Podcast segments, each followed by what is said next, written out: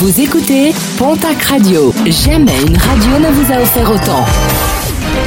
L'information locale à 9h, c'est sur Pontac Radio. Bonjour Jean-Marc Courage Sénac. Très belle matinée. Une plainte déposée à Auch suite à l'agression d'une employée du conseil départemental. Vendredi en fin de matinée, cet employé de l'aide sociale à l'enfance a été frappé de trois coups de poing au bras pour se protéger de l'agression d'une mère de famille d'une quarantaine d'années. Une plainte a été déposée par la victime mais aussi par le département. L'info a été révélée en fin de semaine dernière par nos confrères de la Nouvelle République des Pyrénées, à peine rouvert, déjà fermé. À Tarbes, deux bars du quartier de l'Arsenal ont fait l'objet d'une mesure administrative les obligeant à baisser leur rideau. Selon la préfecture, les terrasses de la station et de la guinguette ne respectent pas les conditions nécessaires pour être euh, considérées comme étant des terrasses extérieures. Une décision très mal vécue par les euh, gérants qui attendent d'être reçus par les services de la préfecture. Le prochain week-end sera un week-end de mobilisation sur le plateau de Lannemezan.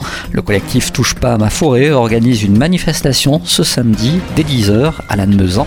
Rendez-vous est donné devant le collège Gaston Phébus et du côté de la gare SNCF. Les candidats aux prochaines élections seront notamment sollicités pour connaître leur position sur le projet de construction d'une scierie industrielle sur le plateau.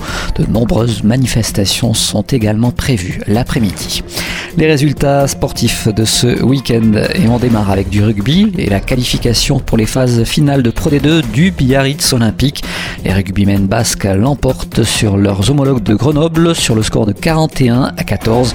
Biarritz avec Oyonnax rejoignent ainsi Perpignan et Vannes pour les phases finales.